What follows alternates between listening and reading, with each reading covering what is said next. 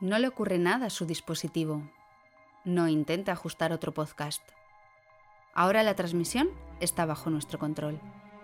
Controlamos de cine y de ciencia. Podemos enseñarles mil maneras distintas de ver las películas. Tenemos el poder de cambiar sus emociones y sus pensamientos. Más aún, podemos hacer que les guste la ciencia más de lo que imaginan.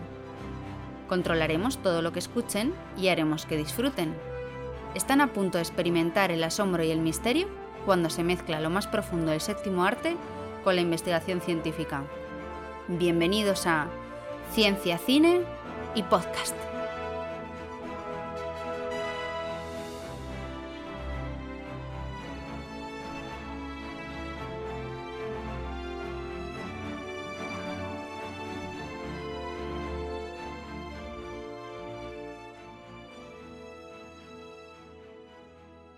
Bienvenidos al cuarto episodio de Ciencia, Cine y Podcast.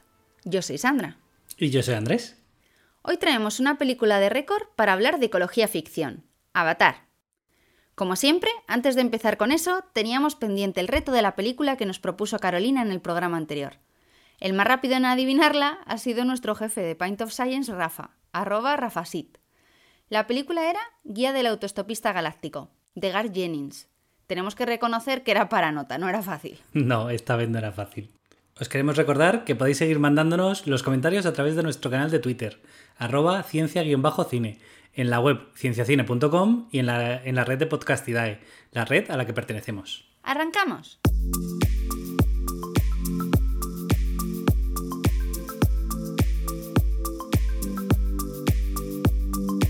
La naturaleza ha sido una fuente de inspiración para el cine desde sus inicios. En muchas películas se ha utilizado como escenario. Por ejemplo, en Memorias de África, Bailando con lobos, La Misión El último moicano. o Lawrence de Arabia. Pero otras veces la naturaleza ha sido la protagonista de la historia, por ejemplo cuando ruge, en Cuando ruge la marabunta. El libro de la selva. O la reciente rompenieves del director de Parásitos, que ha ganado varios Oscars este año. Y en el cine de animación también hay muchos ejemplos, desde Bambi a la sorprendente Náusica, del Valle del Tiempo. Y no olvidemos la entrañable Wall-E. Avatar es una de esas películas en las que la naturaleza no solo es paisaje, sino también protagonista. De hecho, nos adentra en un mundo de ecología ficción que da mucho juego en el cine. Aunque es una película súper conocida, vamos a recordaros su ficha técnica. Es del año 2009. Director James Cameron. Hay dos protagonistas, Sam Worthington, que hace de Jake Sully, y Zoe Saldana, que hace de Neytiri. En el reparto tenemos, por ejemplo, a Sigourney Weaver, a Stephen Lang o a Michelle Rodríguez. Y el guion en realidad es una novela que James Cameron escribió 15 años antes, pero no había tecnología en el cine para plasmarla, así que decidió esperar- esperarse y guardar el secreto. Ganó tres Oscar, el de fotografía, dirección artística y efectos visuales, aunque fue nominada a nueve. Además ganó dos Globos de Oro, el de Mejor Película y Mejor Director, y dos BAFTA. Y para hablar de este tema, hoy hemos traído a Marcos Méndez, profesor titular de Ecología de la Universidad Rey Juan Carlos de Madrid. ¿Está viva la naturaleza o tiene espíritu? ¿Es posible que existan ecosistemas como los que muestran en Avatar? ¿Cuánto puede dañar nuestra tecnología a un planeta? Vamos a preguntárselo a Marcos después de esta curiosidad.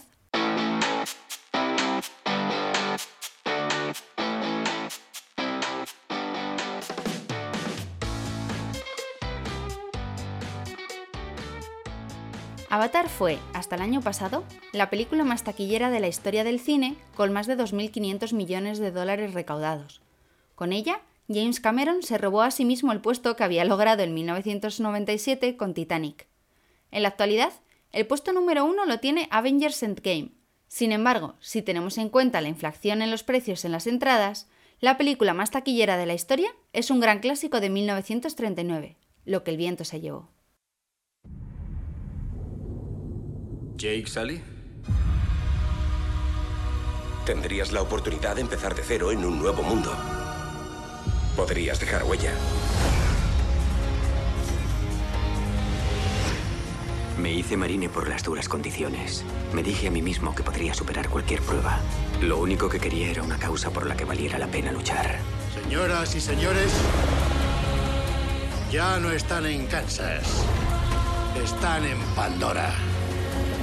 Deberíais veros la cara. Existe una población de indígenas llamados Naví. Son muy difíciles de matar. Esto es por lo que estamos aquí, porque esta piedrecita gris se vende a 20 millones el kilo. Resulta que su poblado se encuentra sobre el mayor yacimiento del planeta y tendrán que irse. Esos salvajes están amenazando nuestra operación. Estamos al borde de la guerra y creo que tú deberías encontrar una solución diplomática. La idea es guiar unos cuerpos controlados a distancia llamados avatares. Están creados a partir de ADN humano, mezclado con el ADN de los indígenas. Un marine en un cuerpo de avatar. ¡Qué mezcla más potente! Consígueme lo que necesito y me ocuparé de que vuelvas. Hola Marcos, bienvenido a este nuevo episodio. ¿Qué tal? Hola, encantado Andrés de, de estar con vosotros en Ciencia, Cine y Podcast. No, Sí, encantados nosotros. muchas gracias hombre. por participar. No, es siempre, es siempre muy divertido mezclar cine y ciencia, así que me parece una iniciativa muy buena la de Ciencia, Cine y Podcast y estoy muy contento de que me hayáis invitado.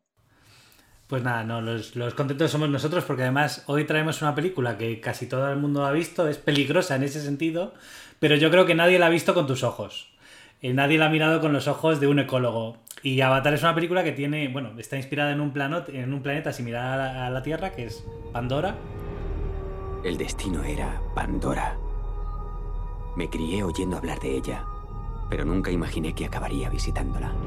Y tiene un montón de ecosistemas, ¿no? Eh, quizá lo primero que podríamos hacer es eh, recordar lo que es un ecosistema, porque quizá no todo el mundo lo sabe. Bueno, eh, vamos a intentar hacerlo sin meternos en muchos tecnicismos.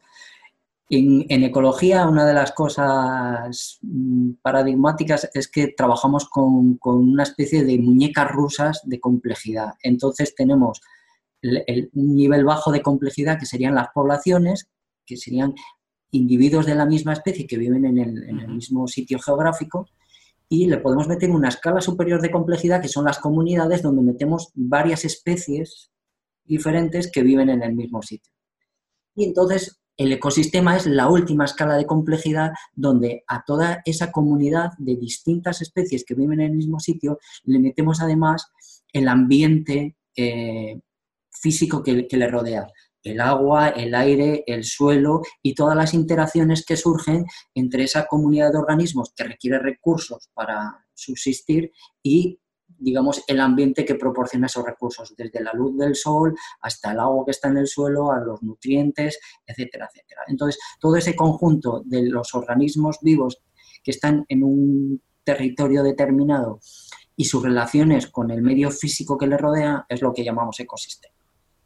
O sea que la selva alienígena que hay ahí en Avatar, ya po- podemos decir que es un ecosistema distinto de por sí porque tiene, tiene un entorno distinto, ¿no? Sí, uno de los problemas de los ecosistemas es que no hay ningún tipo de, de eh, en la definición no hay nada que aluda a su tamaño, con lo cual nosotros podríamos pensar que una maceta que tengamos en nuestra casa también es un ecosistema, porque incluye organismos vivos, no solo la planta que nosotros tenemos en la maceta, sino también microbios que están en el suelo, etcétera, etcétera, y además, pues todo el ambiente que la rodea. Entra luz del sol, nosotros le damos agua porque la regamos, en el suelo hay nutrientes, así que un ecosistema mm, puede ser tan pequeñito como una maceta, tan grande como la tierra entera o tan intermedio como una selva tropical como la que sale en Avatar. Has comentado además que el ecosistema está formado tanto por los organismos vivos, que para recordarlo a la gente que no se acuerda de, de la ESO y de bachillerato, es lo que llamamos, es la biocenosis, ¿no? Y los organismos inertes es el biotopo. Eh, ¿O cómo era eso? Sí, son, esas son dos nomenclaturas que coexisten, mal, mal avenidas, y, y, que tiene que ver con, con escuelas históricas de, de, ecología, porque la biocenosis y el biotopo es una, es una terminología más franceso-rusa, mientras que ecosistema y comunidad y ambiente es una terminología más anglosajona. Entonces, depende del libro que uno lea, puede encontrarse una cosa u otra, pero básicamente yo, yo adoptaría una, una posición menos franco-rusa en este sentido. No te lo decía porque justo el otro día mi ahijado está en cuarto de la ESO y están dando ahora precisamente eh, online el tema de los ecosistemas, de nicho ecológico, de biocenosis, biotopo, y se estaba haciendo ahí un lío con todo. Dice que no entendía que era nada. Y entonces estuvimos ahí un poco, pues si tenemos algún oyente un poco más joven, para que pueda relacionar conceptos también del, del cole. Claro, el problema que tenemos, no solo en ecología, sino en muchas otras ciencias, a veces es que tenemos el mismo fenómeno con varios términos diferentes y ecosistema es uno de ellos. Tenemos ecosistema, tenemos biocenosis, tenemos biotopo, tenemos ambiente y eso eh, habría que hacer un poquito de limpieza conceptual y dejar menos términos y así nuestros estudiantes se ligarían menos. Si, si llamásemos siempre a lo mismo de la misma manera. Bueno, en esta selva alienígena, tanto en la fauna como en la flora, es una protagonista de toda la película porque hay imágenes realmente impresionantes de, este ecosistema. ¿Tú qué tal crees que ha sido recreado y qué dirías que es lo más logrado o lo menos logrado pues, de este ecosistema? Para mí es una de las cosas que más me atraen de Avatar. Y la primera, el primer tercio de la película en el cual se centra mucho en la descripción del ecosistema y de cómo el, protagonista se va metiendo en el ecosistema y, contactando un poquito con, la tribu y, con el biotopo en el que viven o el medio en el que viven, está genial porque básicamente ahí hay mucho, eh, mucho paralelismo con las selvas tropicales terrestres, entonces todas esas diversidades de estratos de vegetación, de árboles de muchísimos metros y por debajo otros árboles que viven y plantas que crecen encima de plantas y montones de animales diferentes, incluso se han molestado en poner algo parecido a insectos por ahí que de vez en cuando revolotean por la película. Entonces, todo ese abigarramiento y, diversidad eh, yo creo que es lo mejor recreado nos lleva muy bien a, la selva. Habría que ver si, si han, quizá no, no han hecho un, trabajo tan fuerte de reproducir sonidos. En una selva tiene que haber pájaros y cosas que suenan y, este tipo de cosas. Y en la selva de Borneo, por ejemplo, tú no puedes estar en la selva de Borneo sin oír a las chicharras. No, es imposible. Yo he estado en Borneo y están ahí todo el tiempo.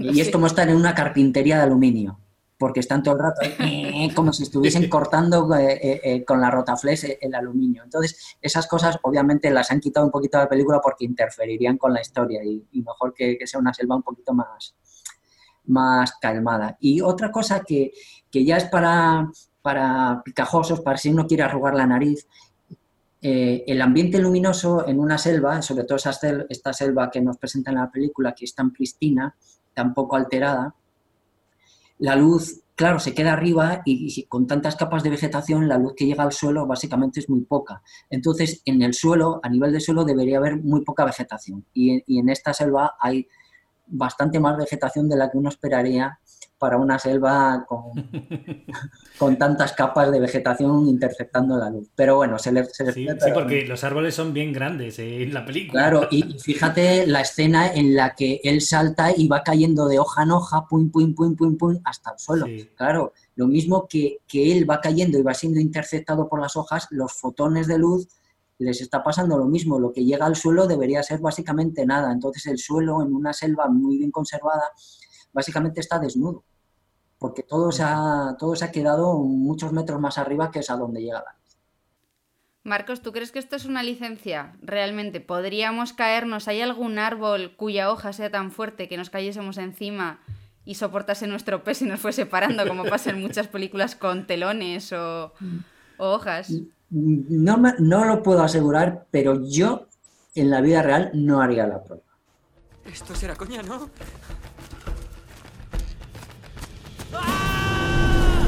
Te lo puedo asegurar. Yo no me fiaría de que una hoja me pare y me frene la caída. Lo que sí que eh, puede pasar es que estos nenúfares gordos que flotan en el agua, algunos sí que pueden sustentar bastante peso pero porque tienes además el agua debajo. Pero yo no me dejaría caer en caída libre y esperar que unas hojitas me vayan frenando.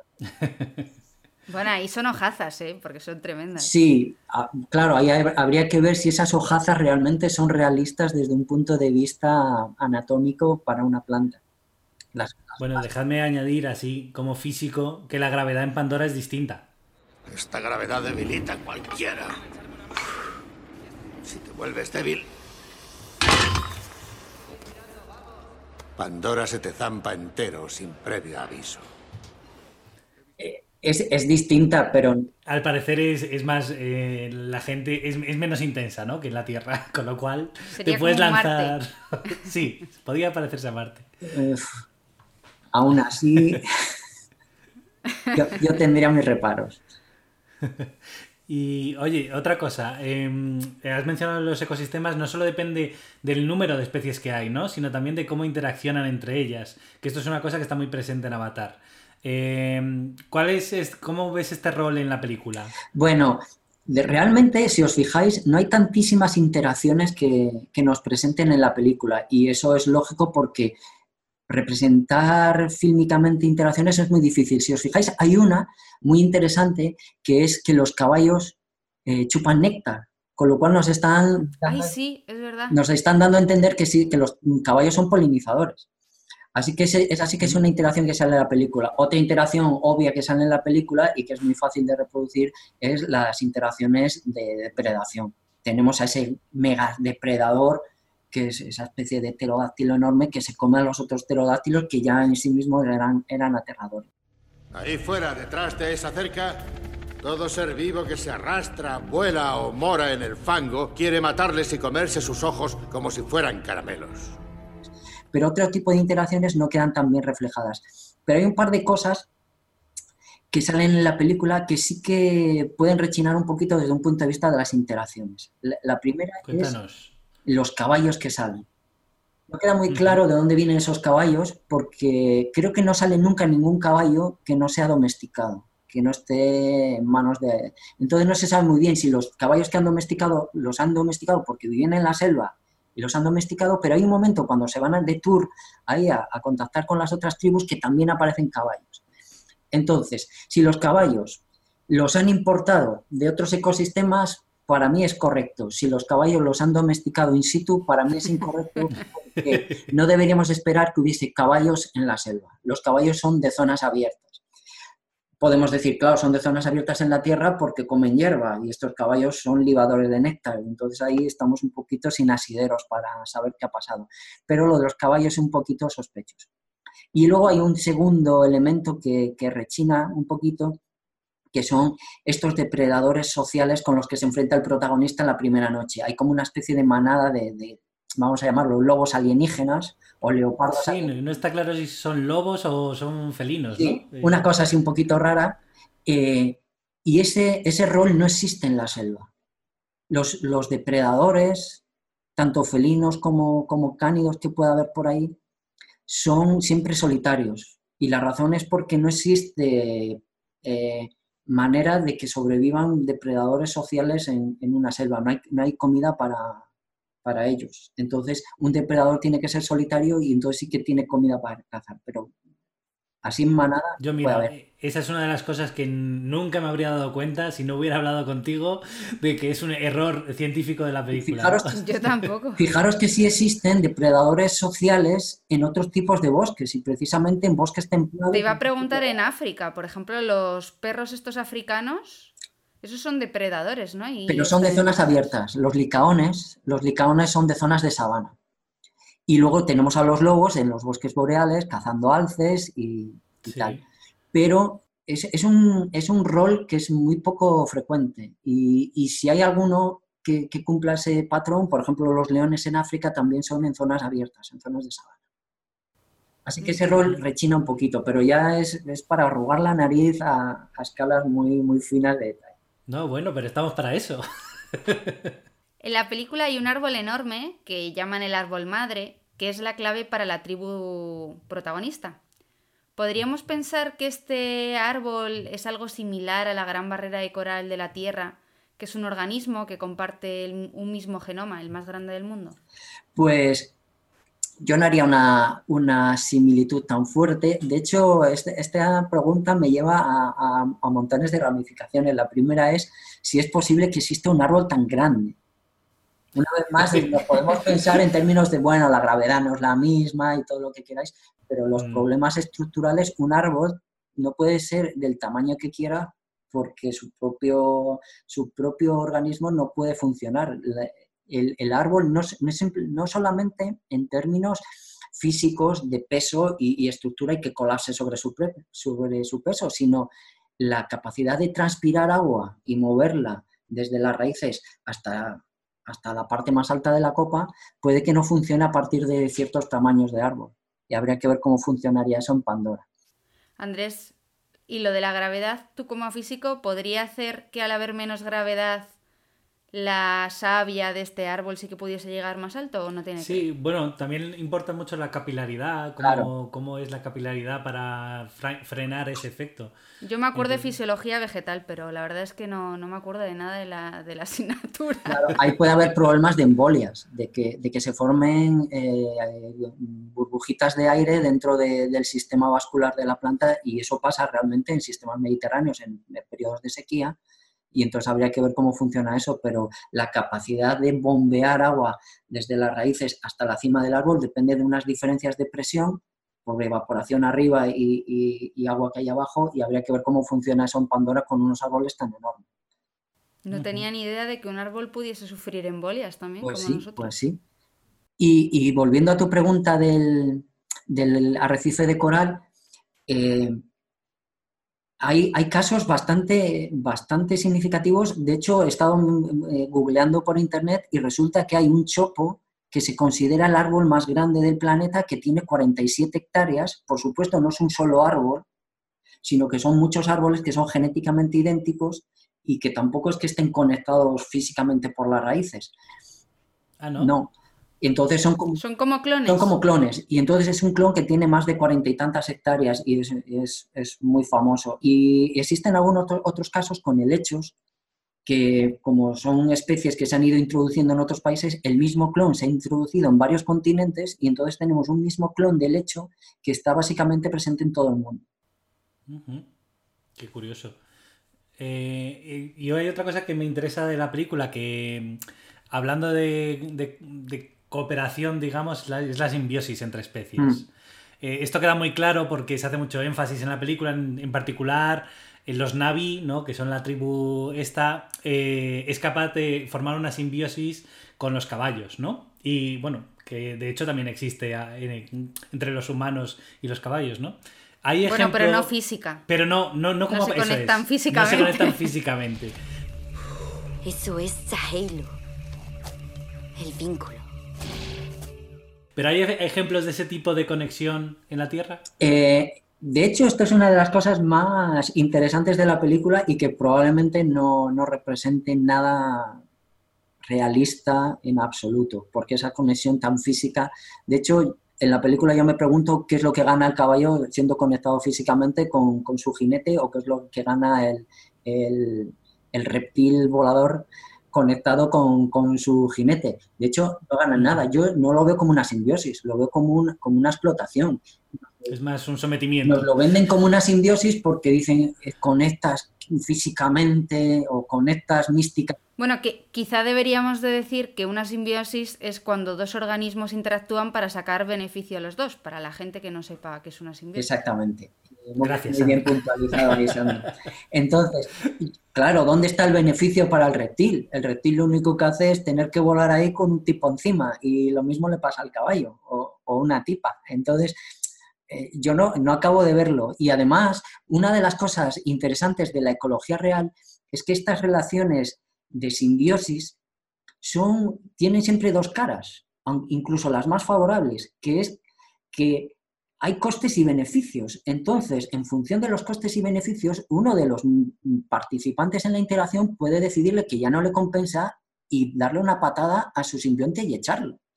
Pasa incluso en las, en las simbiosis que nosotros consideramos como más obligatorias y más férreas, por ejemplo, con las micorrizas, que son estas relaciones que tienen muchas plantas con hongos en las raíces y los hongos ayudan a las plantas a conseguir nutrientes y a cambio reciben mm, eh, carbono y, azúcares que produce la planta.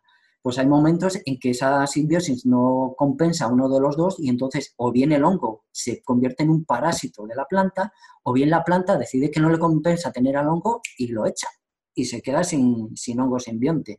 Pasa también con los corales, ya que los hemos mencionado, hay momentos en que los corales pueden echar eh, a sus zoosantelas, que son esas algas verdes que viven dentro de los corales y que les eh, ayudan a, alimentarse. Entonces, pero eso sí que es un poco obligada, ¿no? Es obligada, pero todos estos fenómenos de blanqueamiento de los corales que tenemos como consecuencia del cambio climático es simplemente que los corales se están deshaciendo de sus zoosantelas y entonces, claro, pierden el color porque el color se lo están dando las, ¿Pero siguen vivos? Sí, siguen vivos y de hecho en algunos casos o en bastantes casos es un proceso reversible. Pueden volver a... Ay, yo pensaba que una vez que se producía el blanqueamiento del coral ya no volvían a... Lo pueden... O sea, pensaba, pensaba que lo necesitaban para vivir. Lo pueden... Lo si no es un... Eh, no desahucian a sus dos antelas por mucho tiempo, las pueden volver a incorporar. Si las desahucian por mucho tiempo porque las condiciones ambientales hacen estresantes y no permiten esa interacción, pues entonces sí que puede acabar resultando la muerte del coral.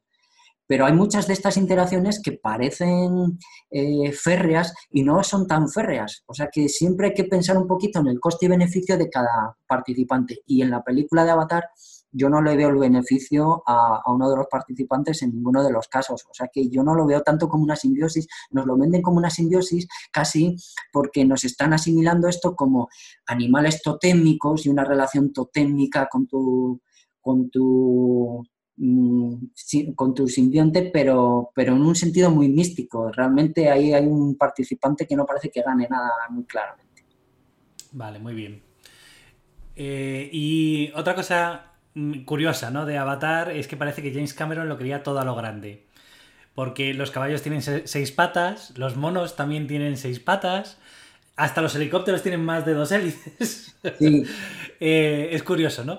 Pero tiene sentido, sentido desde el punto de vista evolutivo. Eh, tantos, tantos miembros, que para la película queda desde luego muy vistoso, pero desde un punto de vista evolutivo Claro, aquí nos metemos en cosas de anatomía muy complicadas.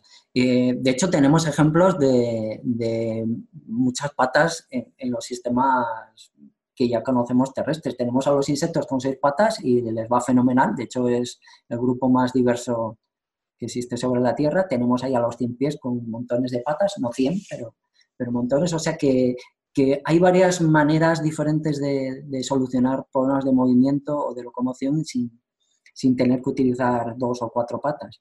Pero en este caso concreto podemos preguntarnos si realmente han dado en el clavo, porque fijaros que las patas que tienen hay como cuatro adelante y dos atrás.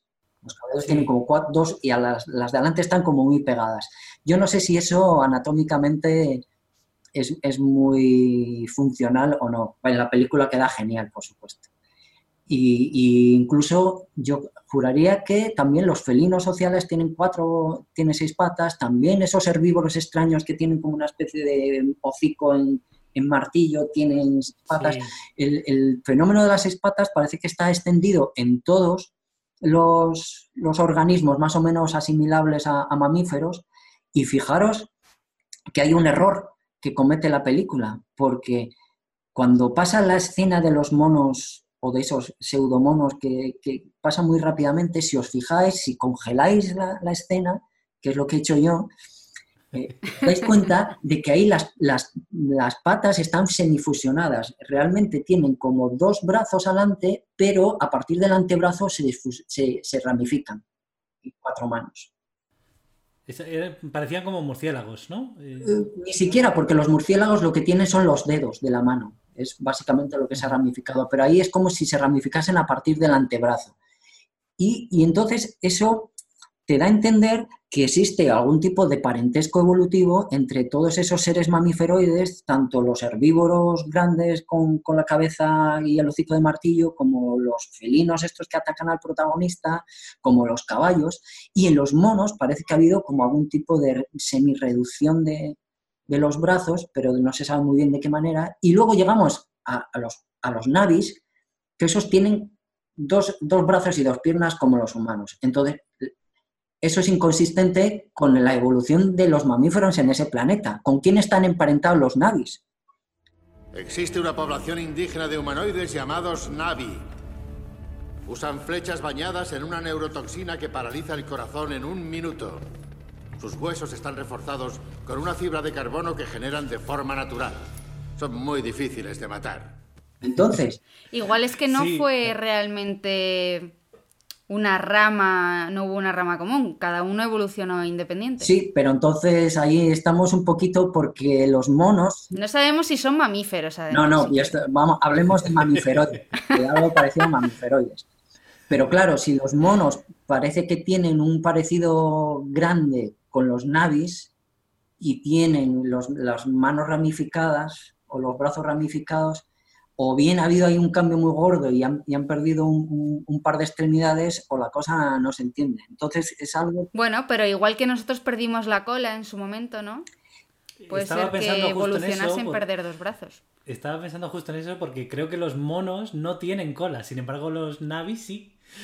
Otra, otra cosa que habría que ver si, si, si empasta o no empasta con, con algún tipo de proceso evolutivo ahí. en, yo creo que ahí se les ha ido un poquito la mano. Tampoco tiene mayor importancia, pero, pero rechina, rechina un poquito. Muy bien. Y luego hay un argumento, bueno, el argumento inicial de la película de Avatar es parecido un poco al de Parque Jurásico, porque se habla de mezclar ADN entre distintas especies, la humana y la Navi. Norm y yo estamos aquí para conducir unos cuerpos controlados a distancia llamados avatares. Están creados a partir de ADN humano mezclado con el ADN de los indígenas. Otras películas nos han hecho pensar que esto no es una buena idea. Entonces, ¿tú crees que es posible que crear algo parecido a un avatar o que incluso tenemos eh, la ética humana actual puede permitirnos eso o no? Bueno, esta, pregunta es bastante complicada. Voy, a ir por partes. Para empezar, la mezcla de ADN entre especies está ocurriendo en la naturaleza constantemente. Se llama hibridación. La hibridación ocurre naturalmente sin que intervenga ningún humano y sin que haya ninguna ley de ética que, que se viole o no se viole. Y además sabemos positivamente que la hibridación es fuente de la aparición de nuevas especies hay híbridos de plantas que ahora se consideran nuevas especies, hay híbridos entre animales que se consideran nuevas especies y es una fuente de diversidad. Cuando la hibridación la hace un ser humano parece que ya no nos gusta tanto. Mezclar ADN entre especies ya sabemos que no siempre funciona, por eso no tenemos híbridos por doquier. Ocurren cuando ocurren y cuando empastan bien los genomas, el ADN que se combina y cuando no empasta bien, el, el individuo que sale no es viable y se muere y ya está. Cuando lo hacen los humanos parece que no gusta tanto, pero no difiere gran cosa de lo que está haciendo la naturaleza, que es hibridar. Entonces, ¿se puede hacer? Pues en principio, hibridar ADN de varias especies se podría hacer. Pero lo que a mí me rechina de Avatar es que se puedan transferir mentes. Y la idea es que cada conductor se ajusta a su propio avatar, sintonizando sus sistemas nerviosos. O algo parecido. Uno transfiere su mente a la del avatar. Uno puede crear un avatar con una mezcla de ADN de, dos especies, pero que luego le pueda transferir su mente, eso ya sí que me parece muy complicado. Uno se mete ahí en ese sarcófago y por arte de Birli que está metido en su avatar. No solo eso, sino que la película nos vende la idea de que conectando unas colitas a un árbol, uno puede transferir la mente desde su cuerpo original al avatar que es lo que pasa al final de la película. Entonces, eso ya... No queríamos spoilers. bueno, yo creo que esta la, ha visto mucha gente, seguramente todo Yo creo que a estas alturas no, revelamos nada que no se sepa. De todas maneras, eh, sí que, no sé si lo sabéis, pero existen ratones que llamamos avatar. ¿Habéis oído hablar de ellos? Yo por ti. Pues son unos ratones que lo que hacen es, en el laboratorio, presentan las mismas mutaciones genéticas que una única persona. Su misma codificación genética o, o presenta el mismo fallo que, tiene, que tienen ellos. Por ejemplo, aquí en España se ha hecho famoso por el albinismo.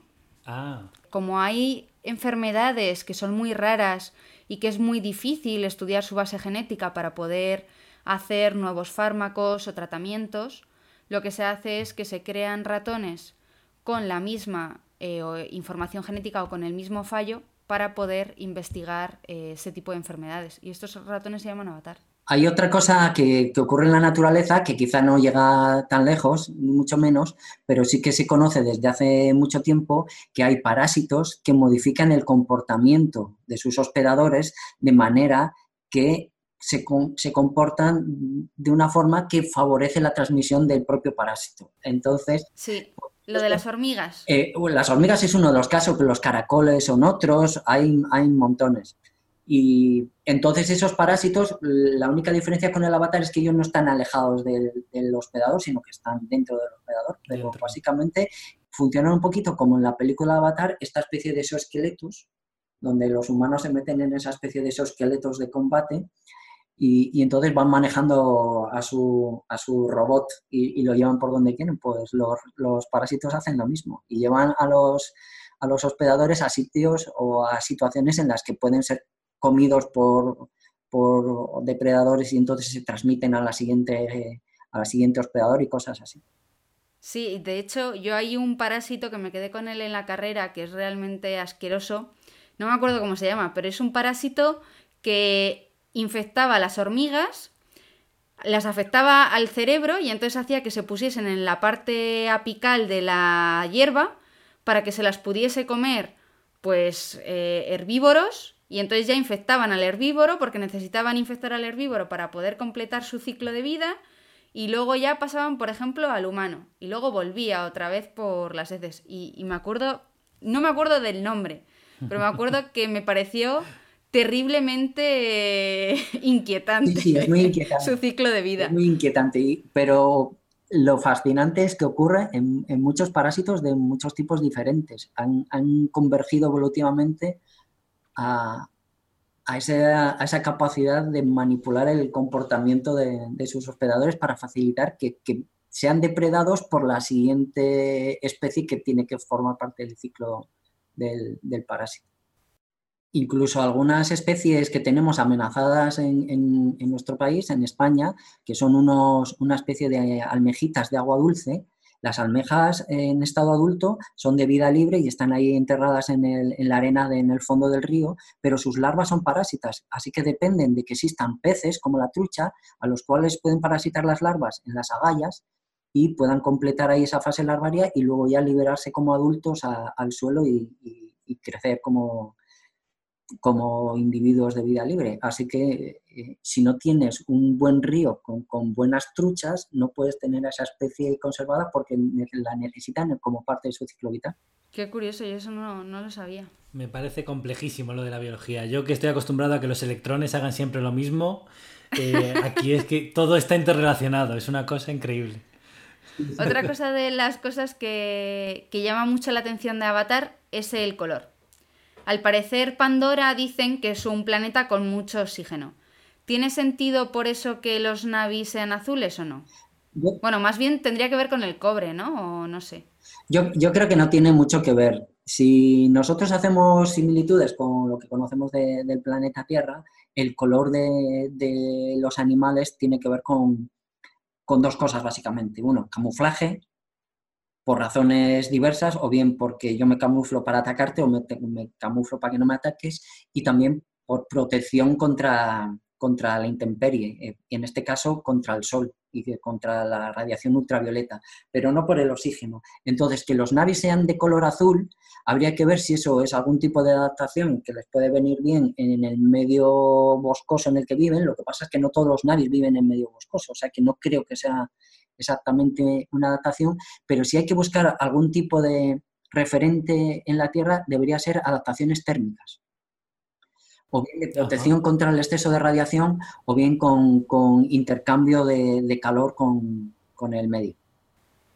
No, claro, yo estaba pensando, por ejemplo, como en los flamencos, ¿no? O algunas especies de animales que, tienen un color distinto dependiendo de lo que coman. Sí, pero bueno, no, no es tan habitual. De hecho, conocemos el caso de los flamencos precisamente porque es casi una excepción a la regla. Pero, y por eso se ha hecho famoso.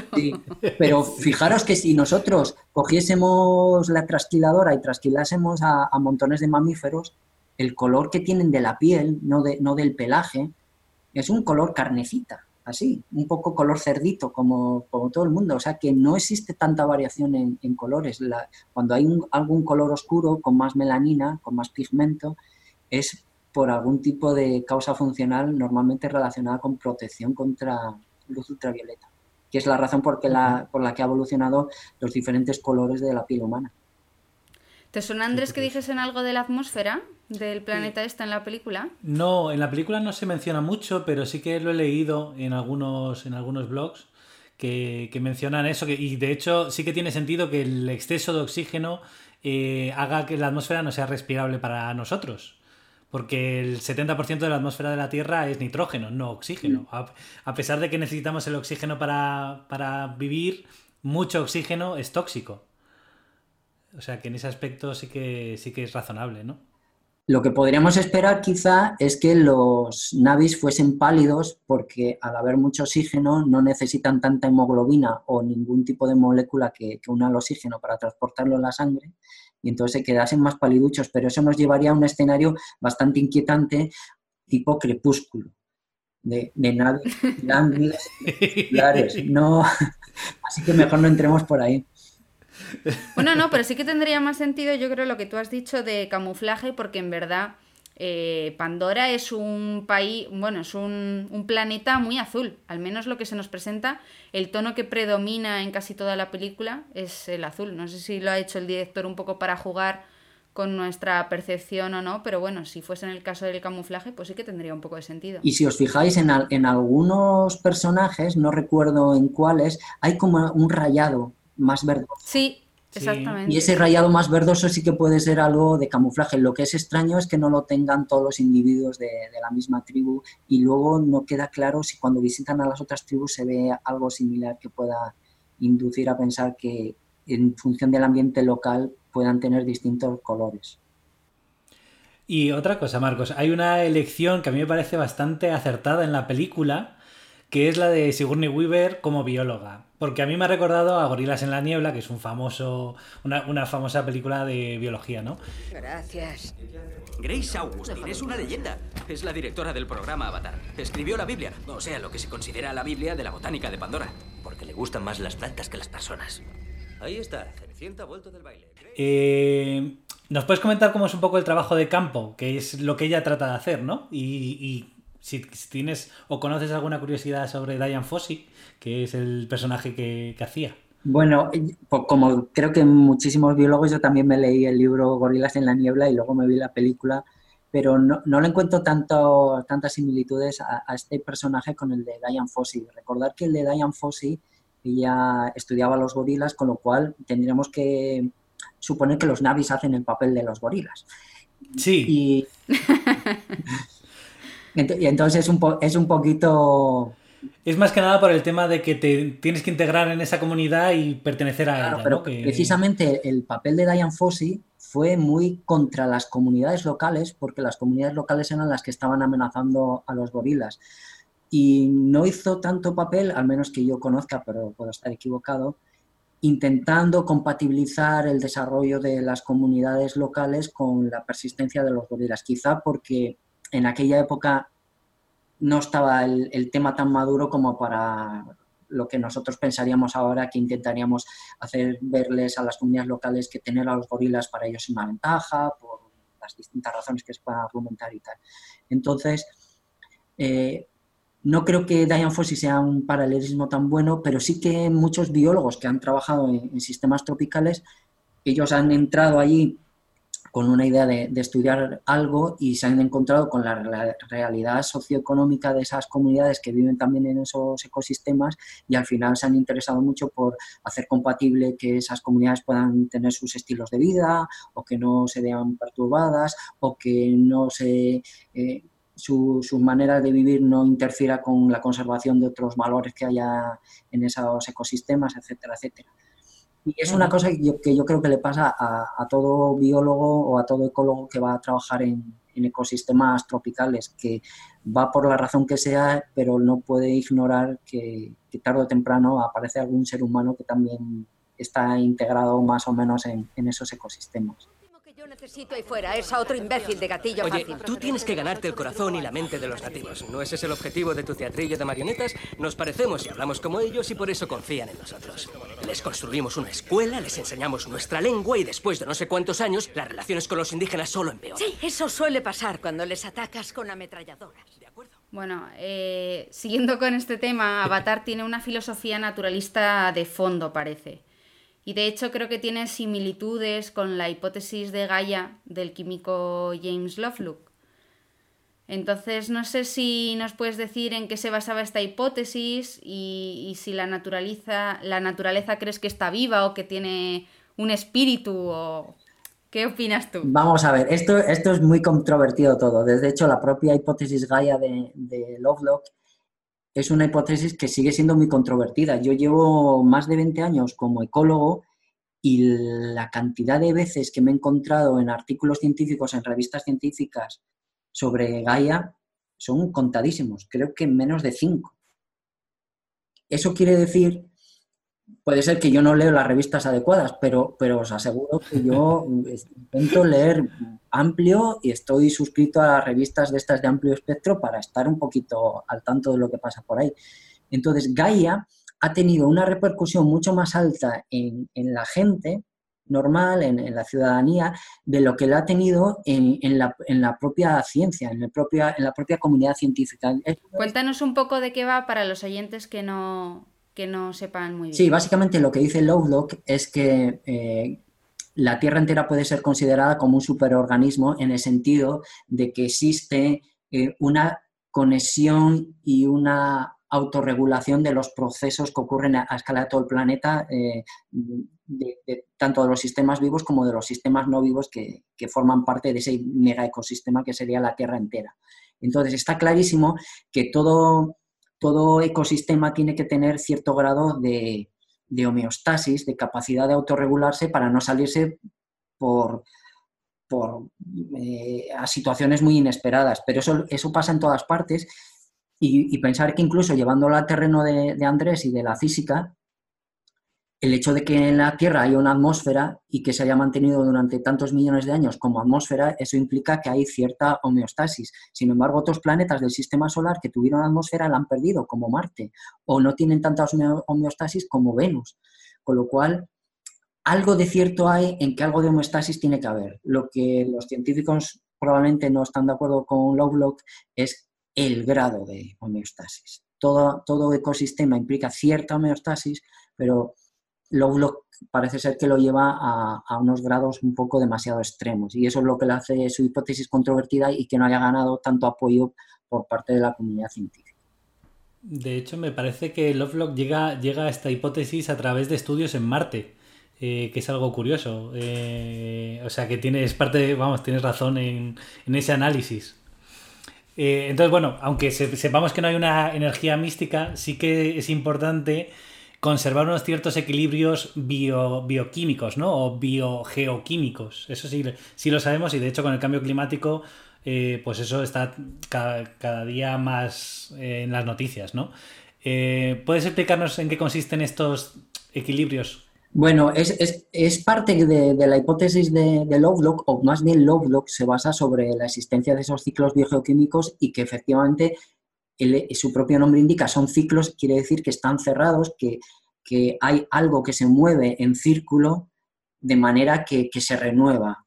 Como si, es como, por ejemplo, el ciclo del agua. Claro, entonces. Eh, o el del carbono. El ciclo del agua, el ciclo del carbono, el ciclo del nitrógeno, el ciclo del fósforo y de, y de otros elementos que hay por ahí importantes.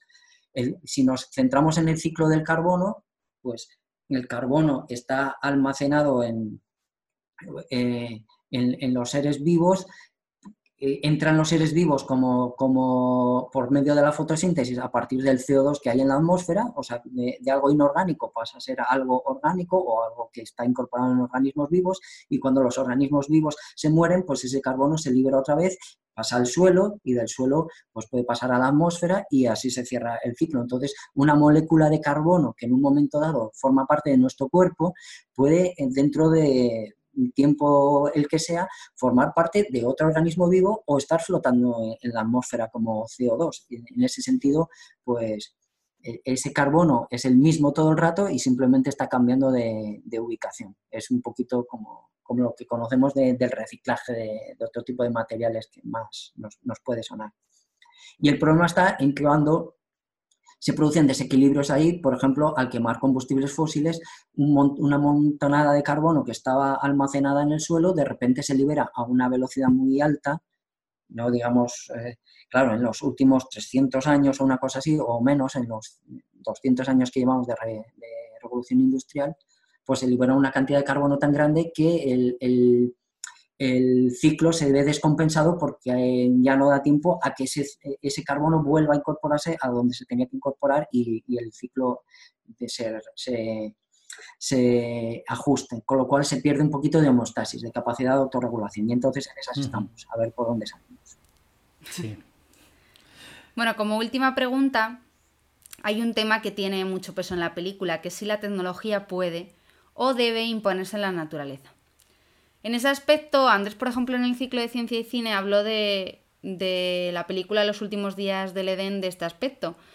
No sé, danos un poco la visión sobre el futuro y qué nos espera en este sentido y qué, opinas tú. Bueno, yo creo que ahí hay que tener mucho cuidado con, con qué entendemos por tecnología, porque la tecnología puede servir tanto para destruir el medio ambiente como para salvarlo. Imaginaros todas las acciones de restauración ecológica que se están llevando a cabo en el planeta y, que dependen de tecnología. Por ejemplo, eh, y volviendo al tema de los corales, eh, se están sumergiendo barcos adrede para que sean mm, sustratos que sean colonizados por los corales. Se están eh, sumergiendo mm, trozos de hormigón en, el océano o, hasta neumáticos de coches. O sea que eh, ese es un uso eh, erróneo de la tecnología.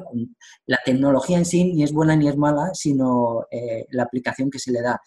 Entonces, una tecnología aplicada a una extracción de recursos muy, muy intensa, pues obviamente tiene efectos mm, negativos sobre, sobre el ecosistema. La tecnología utilizada de otras maneras puede ser precisamente la clave para resolver otros problemas que supuestamente ha generado esa misma tecnología. Entonces, la tecnología yo creo que es neutral, es el uso que se hace de la tecnología. Y entonces, quizá lo que tenemos que plantearnos es la capacidad extractiva de recursos que tienen algunas poblaciones humanas en algunos sitios y, si eso es realmente lo que, lo que se tiene que hacer. Pero una vez más nos metemos en problemas bastante sofisticados sobre, sobre... Al final el problema somos nosotros. El uso de recursos. Pues nada, muchas gracias Marcos, nos ha encantado tenerte aquí. De todas maneras, no te vayas todavía, que vamos a hacer nuestro trivial y alguna pregunta y, y seguimos. Muy bien.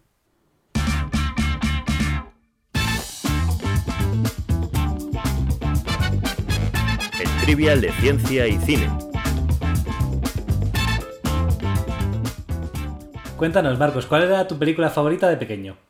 Pues esta pregunta me, llena de contradicciones porque nunca he tenido una película así muy favorita de mi infancia, pero sí que he tenido como géneros favoritos y las películas de aventura sí que me han, me han cautivado mucho desde que era pequeño. Entonces, por concretar eh, qué película podría simbolizar todo ese género de aventuras que a mí me, me, gustaba y me fascinaba de pequeño, os voy a decir una película que probablemente ya no le suene a nadie, que es El temible burlón que es una película de piratas de Burr Lancaster, una de las primeras películas que hizo y que es divertidísima y aventura pura. Os la recomiendo. Yo ni idea. No la, conozco, desde luego. De hecho, hay un guiño a esa película en la primera película de Piratas del Caribe. Y hasta ahí. Ah. bueno, ¿y qué película puedes ver sin cansarte? Pues otra, otra pregunta que me descoloca mucho porque yo no soy muy de ver películas repetidas veces y, tener como una película icónica que veo cada dos semanas ni, nada por el estilo. Pero si tuviese que elegir alguna, probablemente sería alguna película de ciencia ficción y no necesariamente muy icónica. Pero una de las pelis que yo creo que conserva así su frescor y que cada vez que la vuelvo a ver me, me deja buena sensación, curiosamente, es Regreso al futuro. Una película que no es que la sienta necesidad compulsiva de volver a verla, pero cada vez que la veo me deja buen sabor de boca.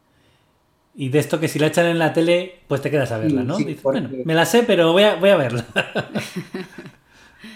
y luego, recomiéndanos alguna cosa, la última película que has visto o algo que, que nos sugieras. Bueno, pues con esto del confinamiento no, no he podido ver muchas películas así, pero la última película que fui ante- a ver al cine antes de confinamiento, o una de las últimas fue Jojo Rabbit, y, Ah, sí, Ah, la vi. sí. y la verdad es que no me esperaba gran cosa y me sorprendió favorablemente. Sé, sé que es una película que tiene un peso ideológico y un peso así emocional fuerte, que a alguna gente le puede disgustar, pero a mí me pareció que estaba bastante bien llevado el tema, me, me gustó.